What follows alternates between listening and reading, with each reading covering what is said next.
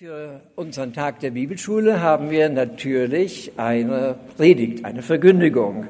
Die könnten wir Lehrer auch selber machen, aber wir wollen das nicht. Wir freuen uns, wenn Gäste da sind, die uns einen geistlichen Input geben und uns hineinnehmen und mitnehmen in einen Gedanken, der gerade auch für die neuen Studierenden, aber für uns auch passt. Dafür haben wir dieses Jahr eingeladen Alexander Rockstroh. Am Anfang habe ich falsch gelesen, Rockefeller, aber es ist nicht Rockefeller, sondern Rockstroh. Er, er ist Alexander, kommt schon mal nach vorne, damit wir dich schon mal sehen können. Alexander Rockstroh ist von seiner Geschichte her eigentlich äh, Betriebswirt und dann hast du Theologie gemacht. Das war zwar umgekehrt, umgekehrt, aber bestimmt, ja. Ja, erst die Theologie und dann die Betriebswirtschaft. Im CVJM hast du gearbeitet, im Badischen, wenn ich das richtig im Internet recherchiert habe. Du kannst immer äh, sagen falsch, ne? das kannst Mach du dann ich. alles richtig stellen.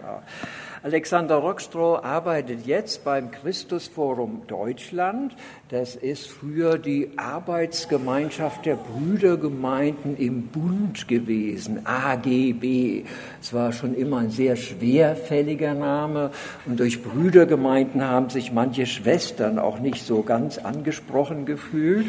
Aber das hat nun seine eigene Geschichte und jetzt bist du da voll dabei und hast die Verantwortung auch im Christusforum Deutschland. Und da wir in Wiedenest eine lange Verbundenheit haben, auch mit der Brüderbewegung aus unserer Geschichte, ist das eine besondere Freude für uns, dass du heute auch da bist und dir Zeit genommen hast für uns. Ich überlasse dir jetzt das Pult. Ich habe kein Knoppers für dich mitgebracht. Damit wird die Predigt etwas kürzer. Etwas ja. kürzer, gut. Dann hören wir nicht so das Knacksen ja, und genau. Raschen von der Packung.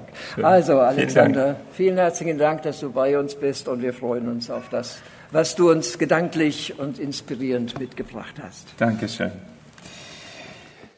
Liebe Geschwister, es tut mir so gut, unter euch zu sein, weil zum einen genieße ich es, unter Absolventen zu sein, unter ausgebildeten, zertifizierten Bibelschülern, unter fertigen Theologen, weil in der Regel wissen die alles und gelegentlich wissen sie auch alles besser. Und das inspiriert mich auch zu unserem Thema, erweitere deine Kapazität. Ihr motiviert mich immer, zu denken, Mensch, Alexander, nimm auch mal wieder ein Buch in die Hand, die anderen werden schlauer und schlauer und zieh nach, erweitere deine Kapazität. Und wenn ich heute jetzt eine halbe Stunde vor euch saß, vor euch Erstes, den neuen Kolleginnen und Kollegen, dann tut ihr mir auch gut, weil da so ein Knistern in der Luft liegt, auch ohne Knobbers. Ähm, da ist eine so große Erwartungshaltung, so eine große Freude, meine Kapazität zu erweitern, mich füllen zu lassen. Und vielleicht denkt ihr, in der Theologie gibt es wenig Experimente, aber ihr täuscht euch, auch in unserer Disziplin gibt es Versuche und Versuchungen, die Welt zu verstehen. Und Judith war fast freiwillig dazu bereit, äh, ein Experiment mit mir zu machen.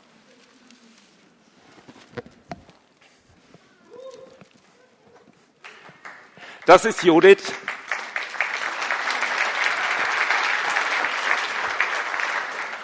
Und Judith wird jetzt Folgendes erleben, dass etwas über ihr ausgegossen wird. Und die einzigste Aufgabe, die Judith hat, ist, möglichst viel zu fangen. Achtung, es geht los. Also, du fängst jetzt so viel wie möglich auf.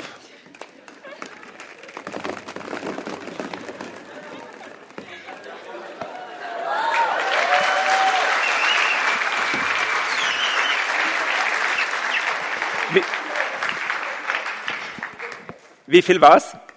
Einer. Einer, das ist gut. Einer von über 60 Bällen. Vielen Dank, Judith. Aufräumen darfst du später.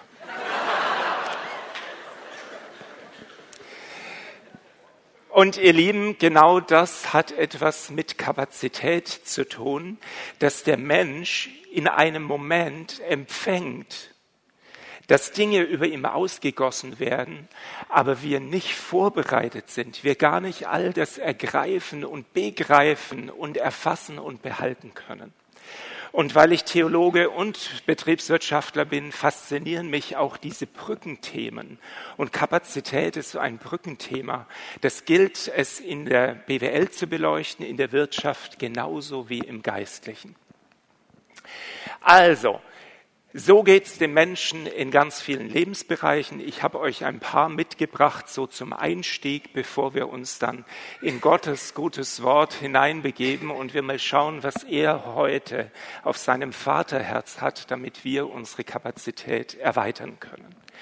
Zum Beispiel Lotto-Millionäre 80 Prozent von Lotto-Millionären haben nach wenigen Jahren nichts mehr davon oder sogar noch weniger als zum Zeitpunkt des Gewinns. Da wurde etwas ausgeschüttet über ihrem Leben und es zerrinnt mehr oder weniger zwischen unseren Fingern. Das könnte ein Bild von mir sein. Ich wünsche es euch nicht, ihr lieben Studierenden. Aber ich hatte oft in meiner Schul- und Studentenzeit den Eindruck, was hat dieser wundervolle Lehrkörper über mir ausgegossen, die letzten Wochen, und wie wenig habe ich behalten. Wir erleben genau diesen Moment vielleicht auch bei der Partnersuche oder auch im Bereich unserer Ehen und Beziehungen. Da graben viele Männer nach ihrem Schatz und übersehen dabei, dass er eigentlich schon vor ihnen sitzt. Ihr Frauen lacht nicht zu früh, jetzt kommt ihr dran.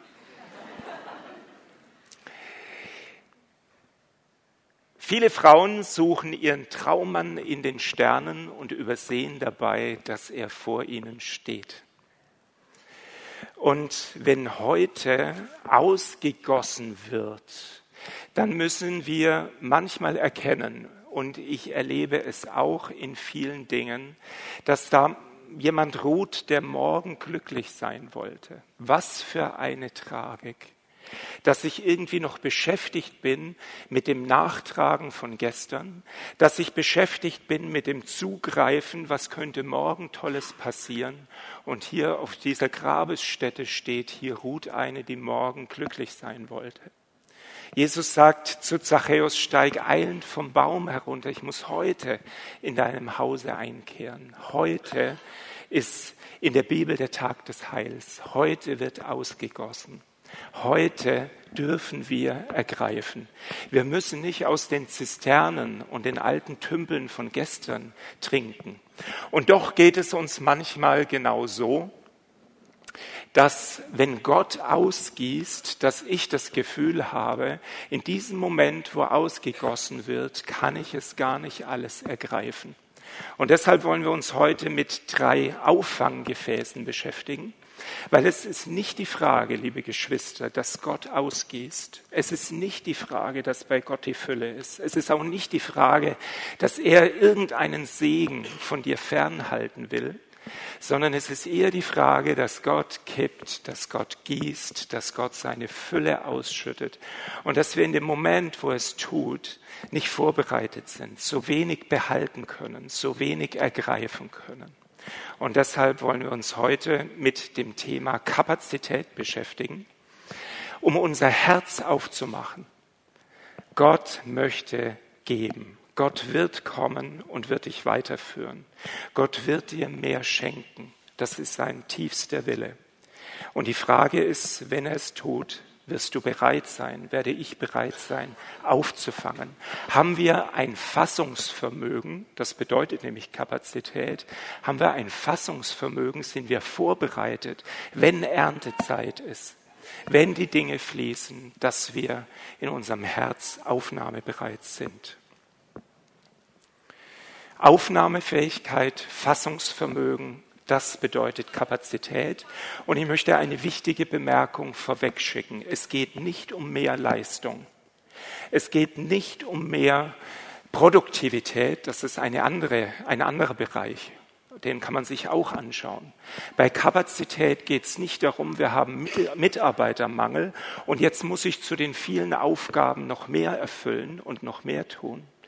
Wenn Gott heute zu dir sagt, erweitere deine Kapazität, dann meint er die Kapazität deines Herzens, deines Geistes, die Dinge aufzunehmen, Nicht, dass diese ganzen Bälle verloren gehen, die er über dir ausgießt, sondern dass deine Kapazität erweitert wird, von Gott die guten Dinge zu ergreifen, zu begreifen. Darum wird es gehen.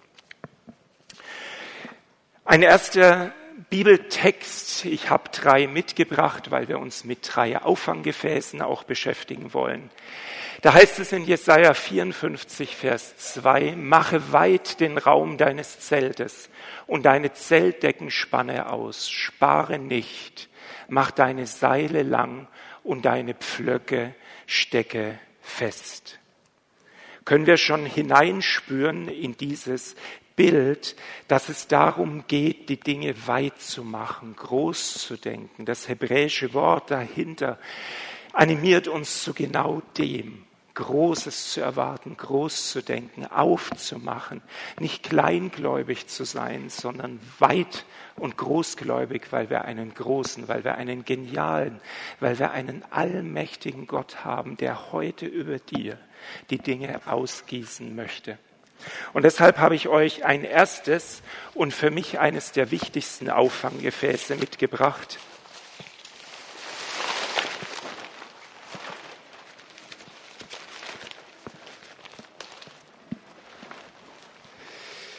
Das erste und wichtigste Auffanggefäß ist ein Zelt. Ich weiß nicht, ob du schon äh, wusstest, dass Gott gerne zeltet. Und das tut er tatsächlich sehr, sehr gerne, weil das Zelt verkörpert für ihn genau ein solches Auffanggefäß, eine solche Lebens- und Liebesgemeinschaft. Das Zelt ist für Gott der Ort, wo er mitten mit dir Gemeinschaft haben kann. Und Gott war gar nicht so sehr begeistert, als der Mensch anfing, Tempel zu bauen. Und wir lesen es im zweiten Buch Samuel zum Beispiel, wo Nathan zu David geschickt wurde und wo er nochmal den Plan hinterfragen sollte. Du, hat Gott jemals in einem Haus gewohnt, was der Mensch aus Steinen gebaut hat? In Apostelgeschichte wird dieser Gedanke aufgegriffen und nochmal bestätigt, niemals hat Gott in einem Haus gewohnt, was der Mensch aus Stein gebaut hat. Hat jetzt Gott etwas gegen Steinhäuser? Ich glaube, es geht ihm nicht ums Material. Aber passt auf, beim Bereich der Kapazität hat er etwas geahnt, hat er eine große Befürchtung gehabt, dass jetzt der Mensch plötzlich eine Verschiebung macht. Eben war Gott noch in der Zeltgemeinschaft, eben war Gott noch in der Stiftshütte, das, das Volk Gottes außen herum hat sich gelagert, eben war Gott noch mittendrin in ihrem Alltag, eben war Gott noch derjenige, der die Feuer- und Wolkensäule angestellt hat. Und dann war klar, jetzt geht's los. Gott war mitten in ihrem Alltag.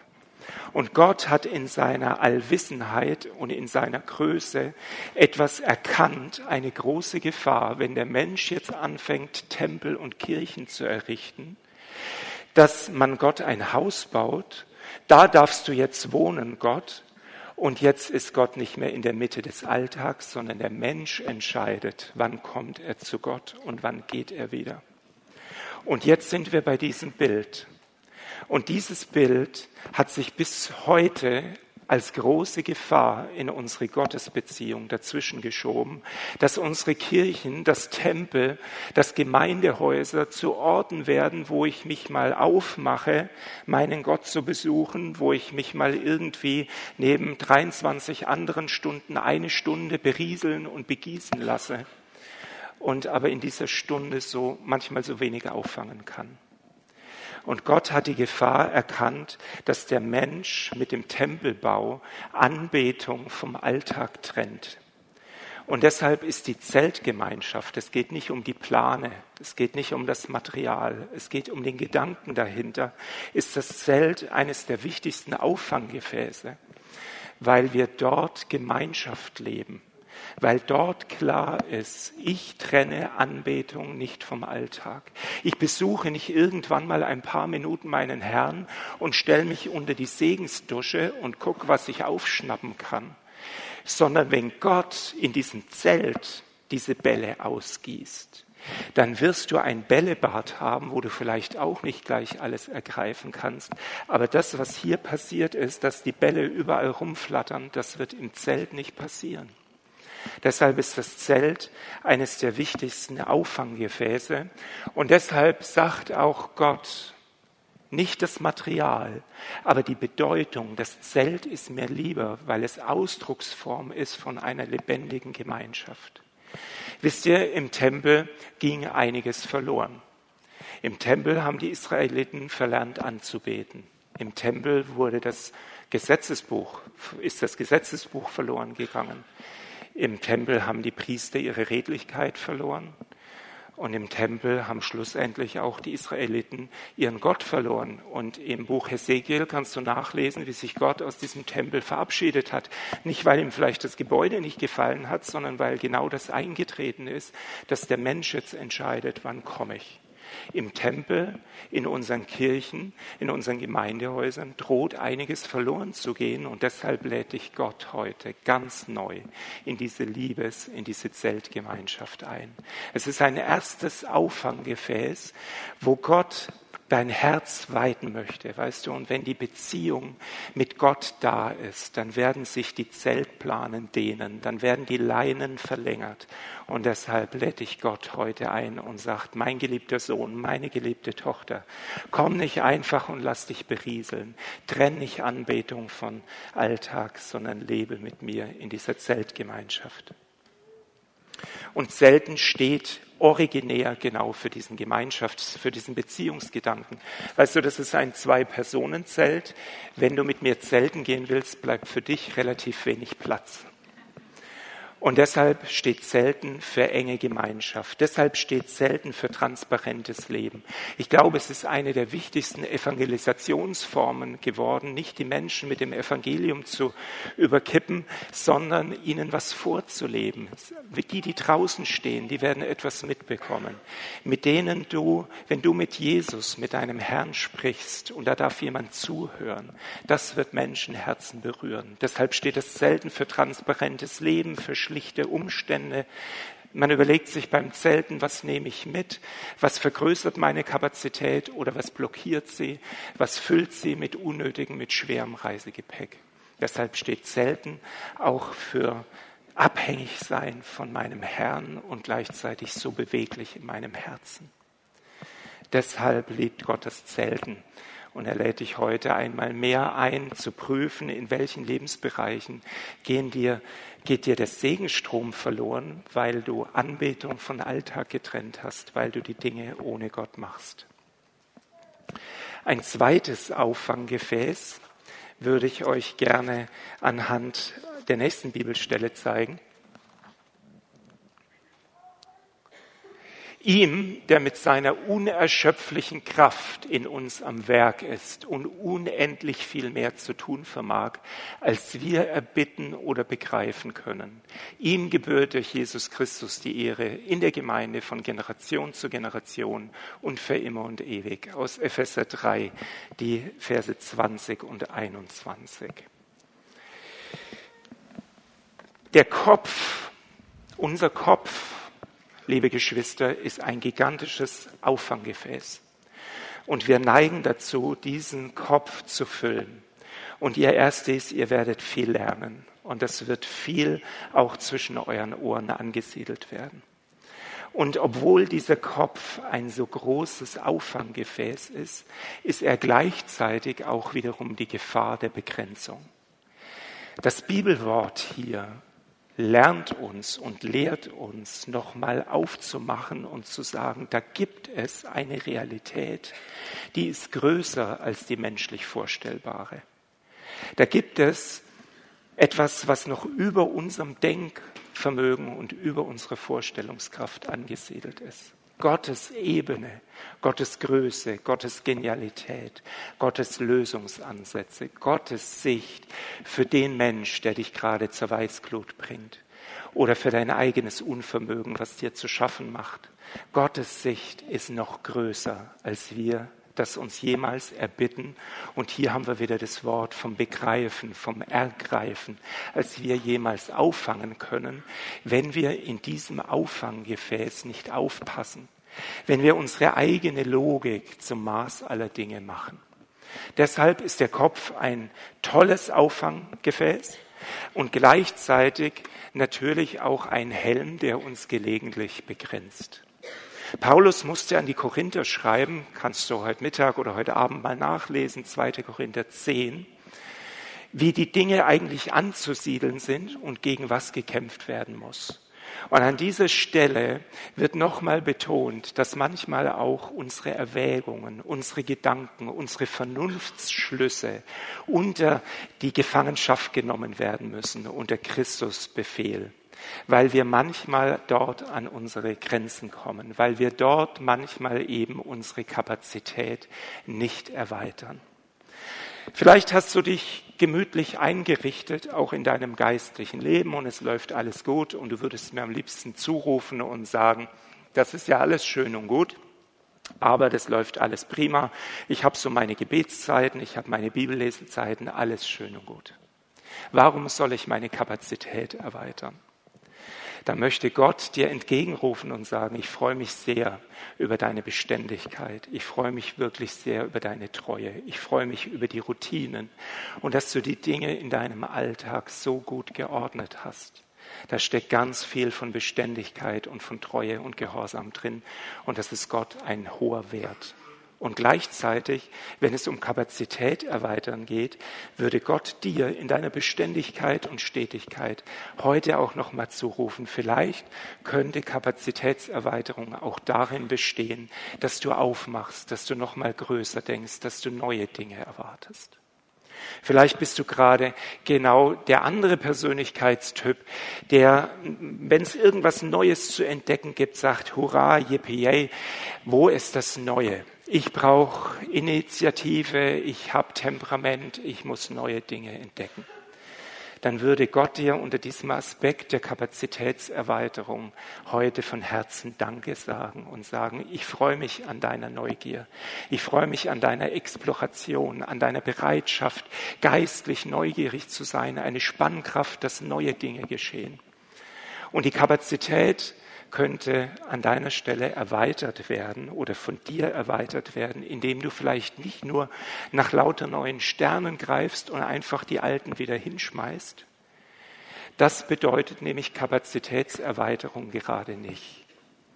Kapazität erweitern bedeutet nicht, ich lasse einfach das Alte fallen, ist mir wurscht, ich greife nach was Neuem, Kapazität erweitern ist dann schon die Dinge gut abgeben oder weiterführen, um plötzlich nicht zwei Bälle, sondern vier Bälle in, Hand, in den Händen zu haben und plötzlich mit sechs Bällen zu jonglieren, weil das Fassungsvermögen sich vergrößert hat, weil Gott dir mehr zutraut, mehr zumutet, mehr in die Hände gibt, mehr Verantwortung, mehr Freude, mehr Herzensliebe und all das, was wir brauchen, um auch befähigt zu werden.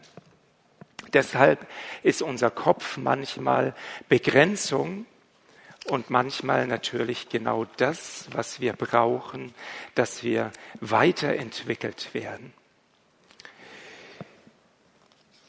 Ich möchte dich einladen, heute in Gottes Auftrag nochmal zu gucken, dass du das, was du eingesperrt hast in irgendwelche Gedankenmuster, das so wie Paulus es an die Korinther schreibt, das, was wir gefangen genommen haben, unsere eigene Logik, der Logismus, der, die Rationalität, dass wir heute nochmal aufmachen und sagen, wir haben einen genialen, wir haben einen wunderbaren Gott, dem alle Dinge möglich sind. Und was dem Menschen unmöglich ist, das bleibt auf immer und ewig auch möglich bei Gott.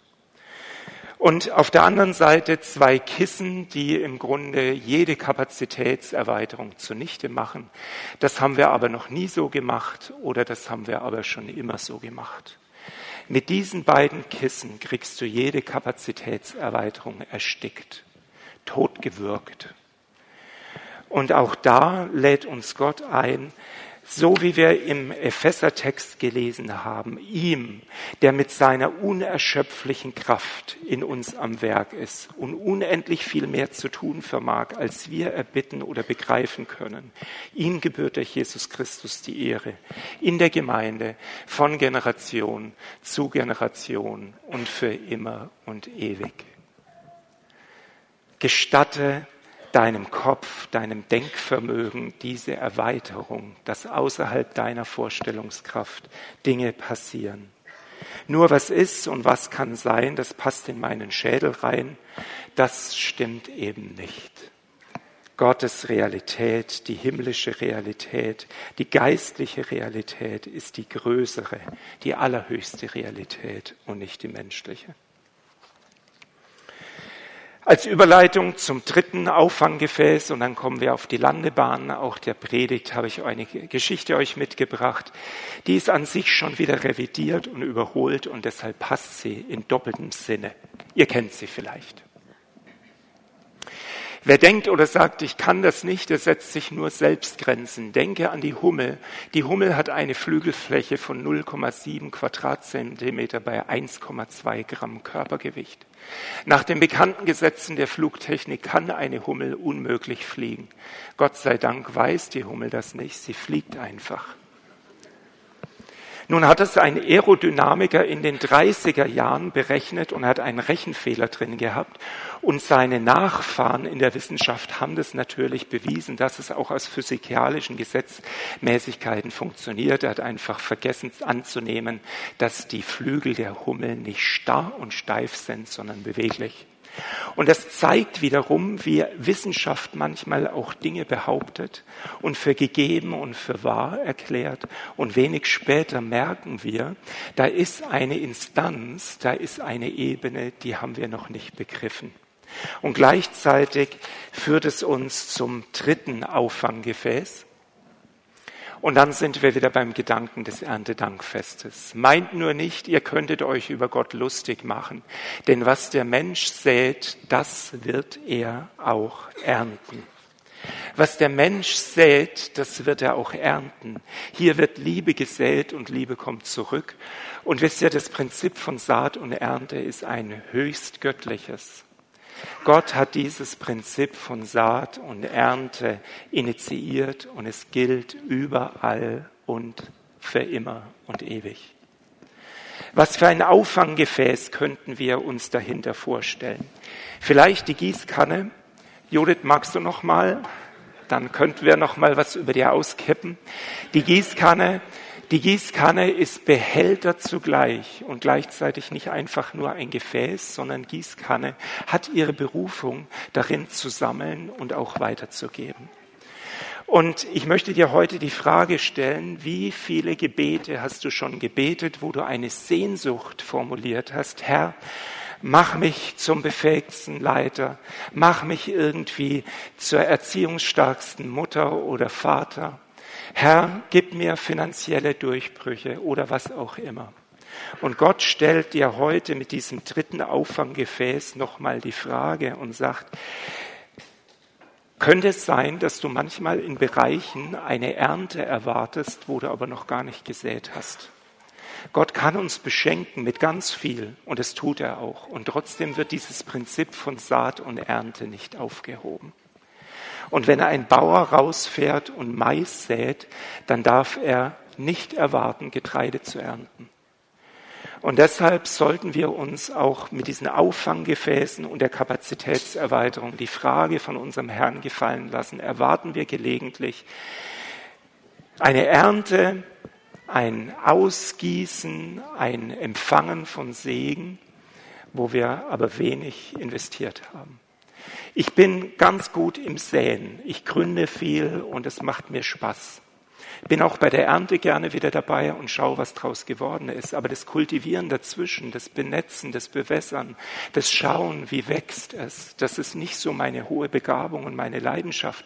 Und Gott gibt mir immer wieder Situationen, meine Kapazität zu erweitern, indem er sagt, schau, säe nicht nur, sondern schau auch, dass es wächst. Wir sind für den Wachstum nicht originär verantwortlich, aber wir können einen Boden bereiten, auf dem Wachstum geschieht. Und wir können aber auch einen Boden bereiten, auf dem Wachstum schwierig ist. Dafür sind wir verantwortlich. Kapazität erweitern bedeutet, dass ich investiere, dass ich mich weiterentwickle. Lass dich entwickeln. Glaub nicht, du kannst schon alles und du weißt schon alles, sondern öffne jeden Tag auch das Fenster mit deinem Herrn, dich entwickeln zu lassen und vermeide irgendwelche Festlegungen und Abgrenzungen hier, so wie Mutter werde ich nie. Und wenn du das sähst, kann es sein, dass du irgendwann genau da endest, wo du sagst, da wollte ich nie hin.